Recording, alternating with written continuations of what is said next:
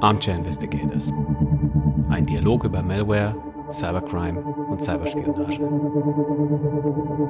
Mit Lars Wallenborn und Christian Dietrich.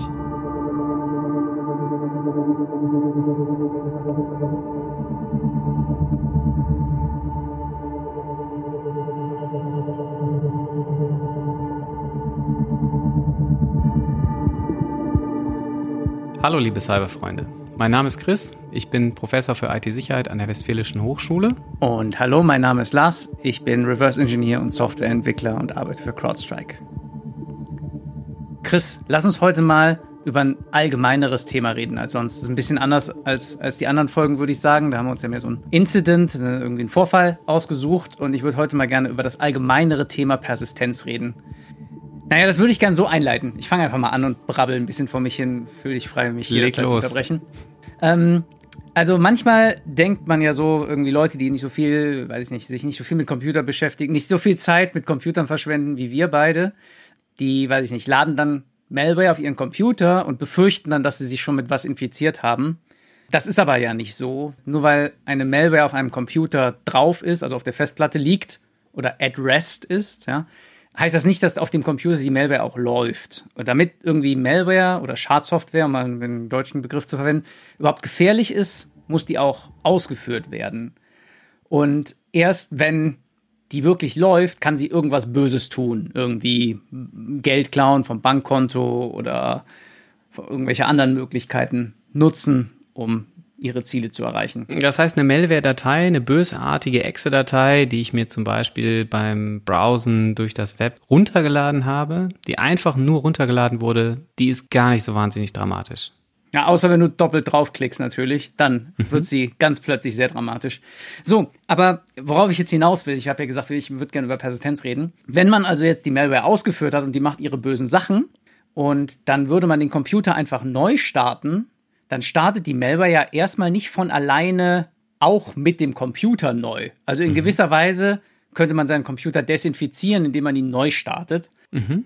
Lustigerweise, das klingt jetzt erstmal wie eine sehr billige Art und Weise, sich gegen Malware zu ähm, wehren. Äh, lustigerweise ist das bei einigen, einiger Malware, die so im IoT-Bereich, im Internet of Things-Bereich kursiert, ist oder war, da kann man jetzt drüber streiten, ob das immer noch aktuell ist, ist das eine Möglichkeit, sich von einer Infektion zu befreien. Ja, man startet sein IoT-Gerät, das ist ja meistens irgend so ein Plastikgerät, äh, steckt, trennt man einmal vom Strom, steckt es wieder rein und dann ist es nicht mehr mit Malware infiziert, weil diese IoT-Geräte gar keine Möglichkeit haben, irgendwie Daten zu speichern und dann auch irgendwie dafür zu sorgen, dass die Malware bei einem Neustart mitstartet. Das Blöde bei den Geräten ist natürlich, die werden dann sehr leicht auch wieder kompromittiert. Ich meine, irgendwie ist die Malware draufgekommen, aber darüber wollte ich jetzt eigentlich gar nicht so sehr reden. Damit Malware auf dem Computer bleibt, muss sie irgendwie dafür sorgen, dass sie auch startet, wenn der Computer startet. Mhm. Und ähm, unter Windows gibt es eine sehr billige Art und Weise. Und zwar kopiert die Malware sich einfach in den Windows Autostart-Ordner. Den kennt man ja vielleicht noch. Naja, das sorgt dann dafür, wenn der Computer startet, startet die Malware gleich mit. Mhm. Das heißt, ich könnte mich dagegen schützen, indem ich den Autostart-Ordner inspiziere und alles da rauslösche, was ich nicht möchte, dass es mitstartet. Also das genau, was du vielleicht dann nicht selber hingetan hast. Und oh Wunder, also das ist jetzt eine sehr billige Art und Weise, sich dagegen wieder zu wehren. Deswegen sind natürlich jetzt die Angreifer wieder an der Reihe, da was gegen zu tun. Und dann kann man halt auch andere Methoden verwenden, um jetzt zum Beispiel unter Windows mit dem Computer zu starten. Da kommen zum Beispiel noch, noch eine sehr offensichtliche Methode, ist dafür einen sogenannten Windows Service auf dem Computer einzurichten.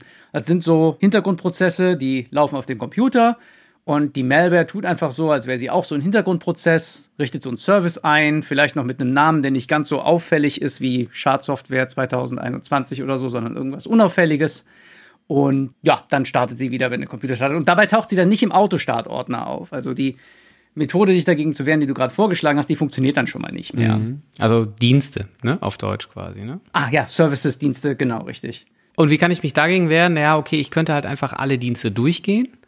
Ähm, müsste dann natürlich ein Verständnis darüber haben, welche Dienste gewollt sind und welche vielleicht nicht unbedingt gewollt sind und die nicht gewollten rausschmeißen. Ja, das Problem da ist dann natürlich, um direkt eine Gegenmaßnahme gegen die Gegenmaßnahme gegen die Gegenmaßnahme aufzuzählen. Schönes Katz-und-Maus-Spiel. Ja, genau, richtig. wenn man so ein Windows frisch installiert, dann kommt das schon mit einem riesen Sack an Hintergrunddiensten und an Services mit. Und eine davon hat den, hat den unauffälligen Namen intelligenter Hintergrundübertragungsdienst. Und wenn ich mir jetzt. Oh, super. Ist doch intelligent. Genau.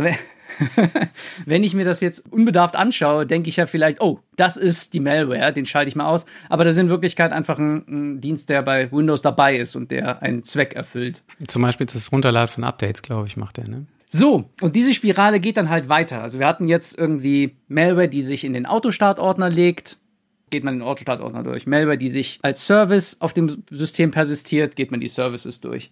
Und es gibt von solchen Methoden noch ganz, ganz viele andere unter Windows, wie man sich Auto starten kann. Da kann man sich irgendwie unten neben die Uhr platzieren und so Hooks dafür einrichten oder man kann sich ins Kontextmenü hängen oder man kann sich immer starten, wenn man eine Office-Datei startet und solche Sachen. Und Browser-Plugin. Richtig, genau, unglaublich viele. Also diese Liste, die werden wir jetzt hier nicht erschöpfend aus dem Kopf aufzählen können, denke ich. Jede Menge Persistenztechnik. Genau. Äh, und wir werden auch übrigens, da gibt es so ein Tool auch von Microsoft, von den WinInternals-Leuten, das heißt Autoruns, äh, das können wir in den Show Notes auch verlinken. Das könnt ihr uns, ihr könnt uns vertrauen, das könnt ihr einfach runterladen und ausführen. Das ist keine Malware. Ihr solltet niemandem vertrauen, der sowas zu euch im Internet sagt. Das verlinken wir euch aber in den Show Notes und wenn ihr das, euch traut, euch das auszuführen, dann könnt ihr mal gucken, das listet sehr viele von diesen Persistenzmethoden auf und dann könnt ihr mal gucken, was alles auf dem Computer persistiert ist und das ist unübersichtlich viel. Ja, und wie du eben schon gesagt hast, Chris, das ist so eine Art Katz- und Maus-Spiel. Ne? Also Akteure finden immer geschicktere und verstecktere Methoden, sich zu persistieren und als Verteidiger versucht man die dann zu identifizieren, weil das ist halt eine Möglichkeit, sich gegen die Malware dann zu schützen. Man sorgt dafür, dass sie nicht mehr startet, wenn der Computer startet und man ist fein raus. Ja, Festplatte formatieren hilft doch immer. Das hilft ja auch meistens. Also ich sag mal. Was heißt denn Festplatte formatieren? Äh, naja, du, du löscht alles. Also du löscht insbesondere das Betriebssystem und mhm. alles, was darauf persistiert ist. Das heißt, wenn du das Betriebssystem danach neu installierst, dann ist nichts von dem, was vorher persistiert war, immer noch persistiert. Zumindest ist das die Hoffnung. Mhm. Naja, das klingt jetzt für so Privatanwender auch immer sehr aufwendig. Irgendwie muss ich meinen Computer formatieren, muss ich vorher alle, Back alle Daten backuppen. Ich habe ja eigentlich keine Backups. Das ist natürlich schlecht, wenn man das nicht hat, aber ist ja leider immer noch häufig so. Und das ist sehr aufwendig für einen Privatanwender meistens, oder zumindest das meine Erfahrung, dass es das sehr aufwendig ist. Aber für so große Organisationen ist das nicht so aufwendig. Die haben dafür mhm. meistens sehr effiziente Abläufe. Ich meine, wenn ein neuer Mitarbeiter äh, dazukommt, will man den ja auch schnell mit dem Computer versehen. Und das ist so ein bisschen so ähnlich. Also man teilt einfach einen neuen Computer aus und die Daten liegen meistens sowieso auf einem Netzlaufwerk und so weiter. Das heißt, für große Organisationen, sowohl irgendwie im privaten Sektor als auch so im im nicht privaten Sektor ist das relativ billig, Festplatten zu formatieren. Also hier so eine, so eine Mitigation durchzuführen. Jetzt kann man sich aus so einer Akteursperspektive vorstellen, dass es manche Ziele gibt, die sind vergleichsweise schwer zu kompromittieren. Also stellen wir uns mal vor, wir sind so ein Akteur, ne? Unser, unsere Mission ist irgendwie so politische Spionage. Und da gibt's halt so ein Ziel, Ziele, die schwer zu kompromittieren sind. Und wenn man das dann mal reingeschafft hat, dann will man unter keinen Umständen den Zugriff verlieren. Und das bedeutet, man möchte sich eben sehr tief persistieren. Also ich habe schon eine Vermutung, was das für Ziele sein könnten, aber was meinst du jetzt so konkret vielleicht? Ja, zum Beispiel nehmen wir mal ähm, das Abgeordnetenbüro von Angela Merkel im Deutschen Bundestag. Ja, ähm, da gibt es übrigens einen ganz guten Podcast, der nennt sich Der Mann in Merkels Rechner. Da wird dargelegt, wie die Untersuchungen gelaufen sind zu dem Akteur Fancy Bear, der es eben geschafft hat, genau dieses Abgeordnetenbüro von Angela Merkel zu kompromittieren. Und jetzt kann man sich vorstellen, das ist natürlich von unschätzbarem Wert. Ne? Das ist ein sehr attraktives Ziel und es ist von, von unschätzbarem Wert, wenn die Mission eben politische Spionage ist. Und dann willst du natürlich diesen Zugriff auf diese Infrastruktur möglichst nicht verlieren. Und in Kombination damit, dass es für so große Organisationen wie jetzt den Deutschen, Deutschen Bundestag sehr billig ist, Computer zu formatieren, will man da irgendwie einen Weg drumherum finden. Genau, das heißt also aus Angreiferperspektive ist es absolut erstrebenswert, selbst gegen Formatierung gewappnet zu sein. Und du möchtest vielleicht sogar auch, wenn die Festplatte komplett getauscht wird, immer noch Zugriff haben. Jetzt wissen wir, der Akteur Fancy Bear war im Bundestag. Wir wissen aber nicht, ob im Bundestag Malware zum Einsatz kam, die jetzt den Festplattentausch tatsächlich übersteht. Und jetzt muss man sich halt überlegen, aus Angreiferperspektive, wie man das überhaupt hinkriegen soll. Weil man kann ja erstmal sagen, naja, also Malware sind irgendwie Daten und diese ganzen Daten müssen irgendwo drauf sein und wenn sie nicht auf der Festplatte sind, wo sollen sie sonst sein? Stellt sich raus, in so einem Computer sind noch ganz viele andere Datenträger. Die sind dann verbaut auf dem, Mail auf dem Mainboard, so als, als Chips und als kleine Speicherbausteine, die natürlich nicht terabyteweise Daten speichern können, aber das muss ja auch gar nicht sein. Ich meine, gute Malware kann ganz klein sein und die kann sich dann auch auf so einem kleinen Chip einnisten. Um sowas aber zu realisieren, also so eine Malware, die einen Festplattentausch übersteht, braucht man eben sehr viel Wissen und Programmierkenntnis über genau diese Speicherbausteine, die eben nicht die Festplatte sind. Ja, und das ist alles sehr hardware-nahes Wissen, also das involviert so Systeme, die man hat man früher, also früher gab es das BIOS, das kennt man vielleicht noch und heutzutage wurde das abgelöst von dem, von dem UEFI. Da braucht man ganz viel Wissen über, über UEFIs und wie die funktionieren. Und wie die Flash-Speicher funktionieren, auf denen eben diese UEFI-Komponenten hinterlegt sind. Und die Dixie-Driver, so nennt man eben diese Komponenten, die aus dem UEFI heraus aktiviert werden und so weiter. Und wie das immer so ist, bei so Spezialsoftware, naja, Leute, die das können, sind eben rar oder teuer. Oder beides.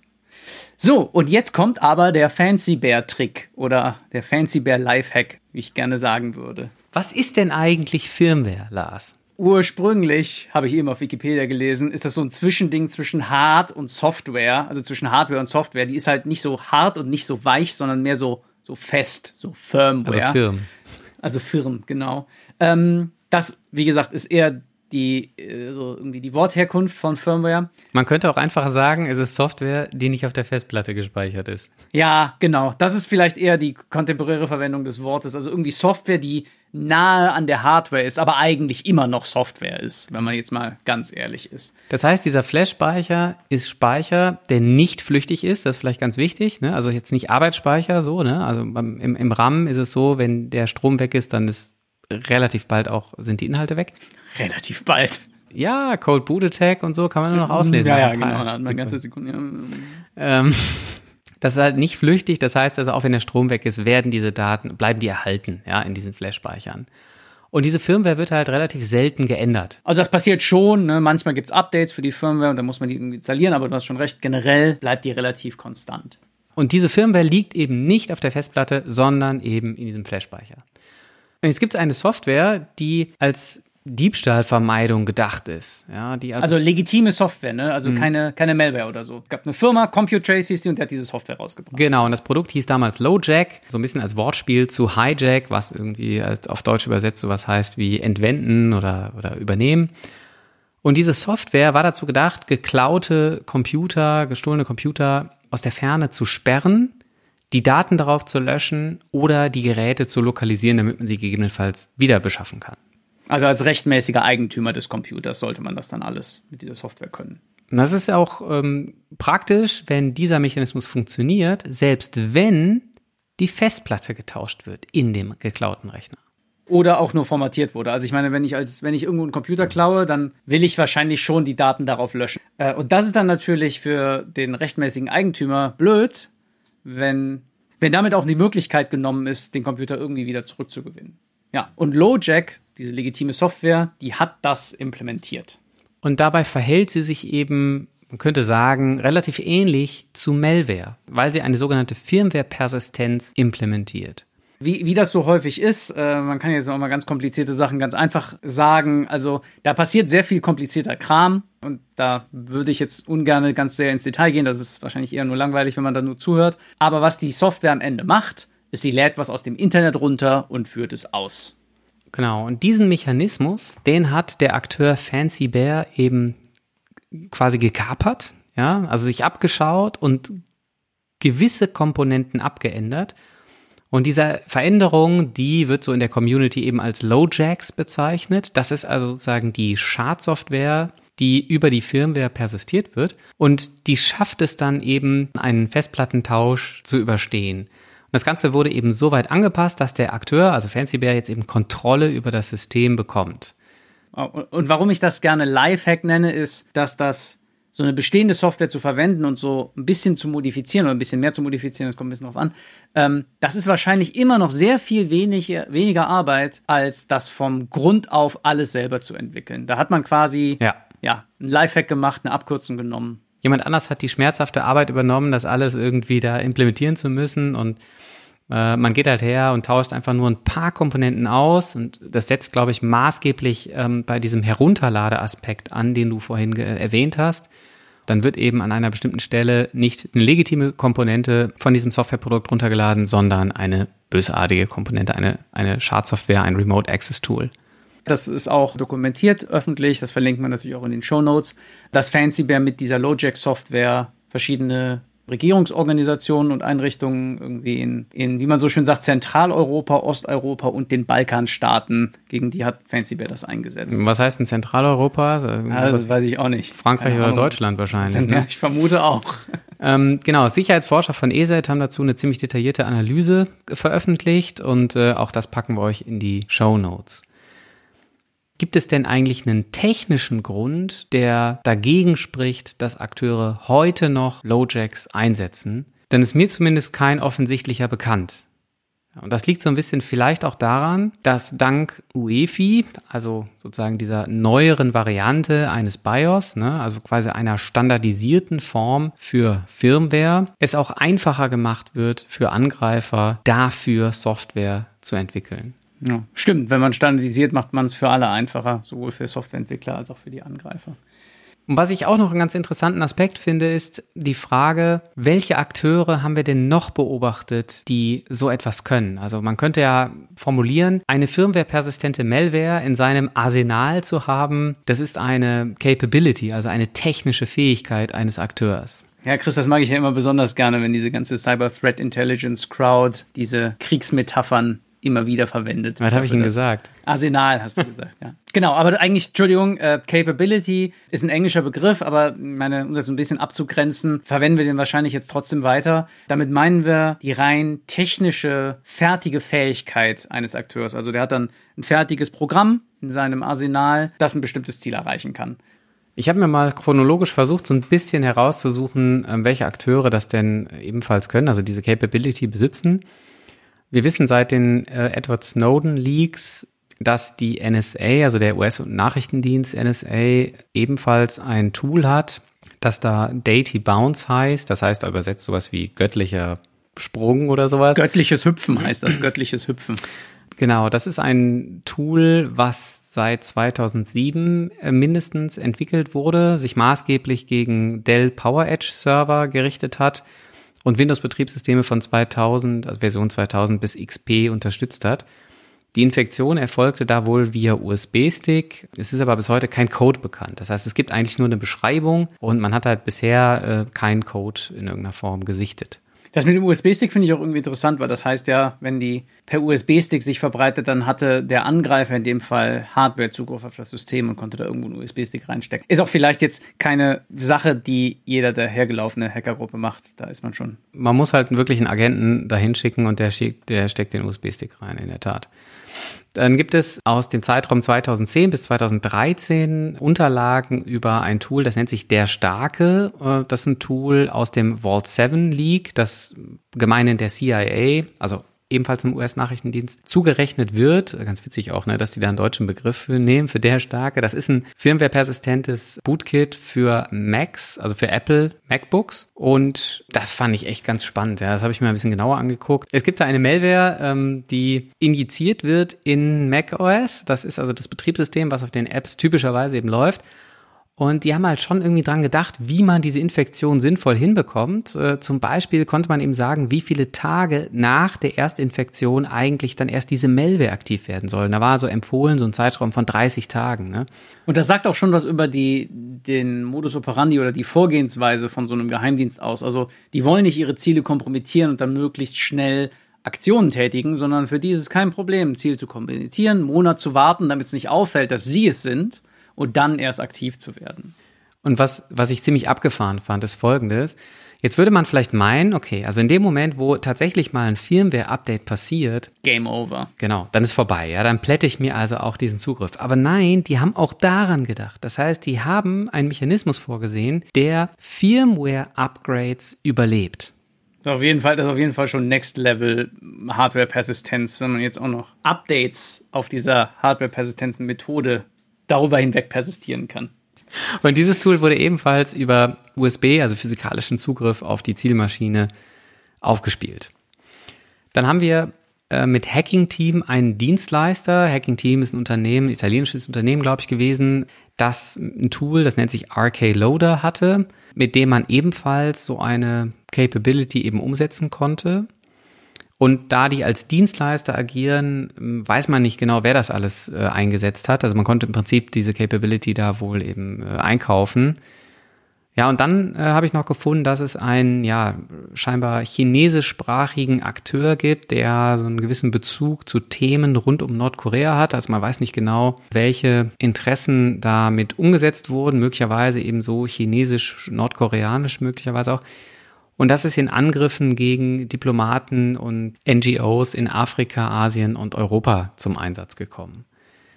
Das heißt, wenn ich da mal versuche zusammenzuzählen, ja, dann komme ich auf fünf Akteure, wenn man jetzt NSA und CIA als zwei Akteure bezeichnet, aber ich glaube, das ist ganz sinnvoll. Ja, lass uns da vielleicht noch mal ganz kurz sagen, warum man das überhaupt machen sollte. Also, ich meine, das sind jetzt, also man kann sich jetzt auf den Standpunkt stellen, zu sagen, naja, das sind beides, äh, vertreten beide amerikanische Interessen, sind beides amerikanische Geheimdienste. Warum fasst man das nicht als ein Akteur zusammen? Ja, die haben aber unterschiedliche Targeting Requirements, würde ich sagen, also unterschiedliche Ziele, die sie irgendwie auskundschaften müssen. Die haben einen unterschiedlichen Modus operandi. Die einen sind vielleicht eher so SIGINT-orientiert und die anderen eher so HUMINT-orientiert. Die haben wahrscheinlich unterschiedliches Tooling, das haben wir hier gesehen, also unterschiedliche Werkzeuge, mit denen sie vielleicht ähnliche Dinge bewerkstelligen und ja, wahrscheinlich eben auch eine unterschiedliche Infrastruktur. Und wenn ihr mehr zu Attribution erfahren wollt, dann hört doch vielleicht nochmal in Folge 2 rein. So, aber du wolltest eigentlich zurückkommen auf eine Zusammenfassung. Und so komme ich halt auf fünf Akteure. Ähm, man könnte es auch ein bisschen platter formulieren. Also die USA kann es, Russland kann es, China oder Nordkorea kann es. Und mit Hacking-Team haben wir sogar einen Dienstleister, der es auch kann. Ja, das kann man so platt formulieren, aber man, äh, also ich, ich, ich würde das gerne anders platt formulieren. Und das geht so: die USA, die kann's. Äh, Russland macht das mit Lowjacks. Ähm, irgendwer in Asien kann das auch. Und es gibt so private Firmen, die wahrscheinlich von sehr vielen Staaten sehr viel Geld bekommen haben. Und die können das auch. Wenn man das mal reflektiert, könnte man also sagen, ja, es gibt einige Parteien, die das können. Es gibt, wir haben verschiedene Akteure jetzt eben gesehen. Aber es ist jetzt auch nicht so, dass es jeder Akteur irgendwie in, seiner, in seinem Arsenal hat. Da knechtet er schon wieder die Kriegsmetapher. Und ähm, das bringt uns ein bisschen zu der Frage, was kann man eigentlich dagegen tun? Ich glaube, so wahnsinnig viel kann man dagegen gar nicht tun. Oder man könnte andersrum formulieren, viele der Gegenmechanismen sind eigentlich eher reaktiv. Ja, das heißt, ich kann vielleicht im Nachhinein so eine Infektion feststellen, aber es scheint gar nicht so trivial zu sein, das zu vermeiden. Wenn wir vielleicht mal mit dem Reaktiven anfangen, dann könnte man sagen, okay, diese Speicherbereiche, die kann man auslesen und kann äh, in, dem, in den ausgelesenen Daten nach irgendwelchen typischen Mustern von Malware, von bekannter Malware, die Firmware persistent ist, suchen. Genau, diese Muster äh, kennenzulernen, muss man natürlich erstmal ganz viel manuelle Arbeit leisten. Also es ist eine sehr aufwendige Herangehensweise. Dann könnte man sich auf den Standpunkt stellen und sagen, naja, in dem Moment, wo ich diese Flash-Speicher auslese, wenn der Rechner richtig, richtig tiefgehend kompromittiert ist, kann ich dem vielleicht schon nicht mehr trauen, was ich da auslese. Das heißt, ich müsste eigentlich entweder den Chip auslöten, also einen Chip aufmachen und den dann auslesen oder irgendwie von einem anderen Computer diesen, die, diesen, diesen Speicherbereich irgendwie auslesen. Und das ist halt eigentlich nicht wirklich praktikabel. Ne? Hinzu kommt, ich habe auch keine Ground Truth. Das heißt, ich weiß oft bei meinem eigenen Rechner vielleicht gar nicht, wie ist denn der Sollzustand von dem UEFI-Bereich. Äh, und auch wenn wir am Anfang gesagt haben, dass sich dieser UEFI-Bereich nicht so oft ändert, der ändert sich schon manchmal. Also manchmal kommen mit irgendwelchen Updates auch solche Updates für diesen Bereich mit und dann werden die einfach installiert. Also zu sagen, man schlägt immer Alarm, wenn sich da was ändert, äh, das funktioniert wahrscheinlich auch nicht. Immerhin gibt es ein paar Antivirenprogramme, die jetzt diesen UEFI-Bereich mit scannen. Das ist ja schon mal ganz gut. Das heißt also, dieser reaktive Teil, der ist tatsächlich auch in die Praxis umgesetzt und das scheint so etwa 2019 herum, so sage ich mal, in den Mainstream dieser Antivirenprodukte gekommen zu sein. Das geht jetzt also seit etwa zwei Jahren. Als präventive Maßnahme gibt es die Möglichkeit, Schreibzugriffe auf den UEFI-Bereich zu sperren. Aber da weiß man, dass es da auch ähm, Sicherheitslücken gab in der Vergangenheit, die eben eigentlich diesen Schreibzugriff aushebeln konnten. Also es ist ein bisschen die Frage, ob die jetzt geschlossen sind, diese Sicherheitslücken oder, oder nicht. Okay, jetzt äh, stellt sich also noch vielleicht die Abschlussfrage, muss ich davor jetzt Angst haben? Ja, wenn ich UN-Diplomat wäre, dann würde ich mir da vielleicht schon so ein bisschen Gedanken machen. Ja, okay. Und als Privatanwender? Ja, als Privatanwender vielleicht nicht unbedingt. Aber warum? Naja, das ist schon irgendwie eine Capability, die man jetzt nicht unbedacht einsetzt und äh, die man eben wahrscheinlich nur gegen sehr bestimmte Ziele einsetzt. Denn jedes Mal läuft man natürlich auch Gefahr, dass es erkannt wird und dass dann in der Folge Operationen, wo man die, das gleiche Tool verwenden wird, vielleicht äh, fehlschlagen. Ja, so vom Standard-Virenscanner einfach miterkannt erkannt werden. Also man als Akteur verbrennt man quasi, also läuft man immer die Gefahr, so eine Capability zu verbrennen, wenn man sie einsetzt. Deswegen will man sie sparsam einsetzen.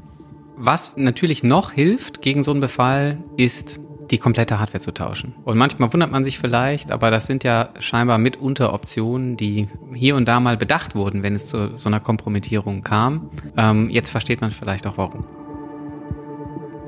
Das war's für diese Folge. Wir sind im Web unter armchairinvestigators.de erreichbar oder auf Twitter unter armchairgators. Wenn ihr Fragen habt, könnt ihr uns gerne anhauen. Weitere Folgen gibt's auf der Podcast-Plattform eures Vertrauens. Bis zum nächsten Mal. Bis zum nächsten Mal. Ciao.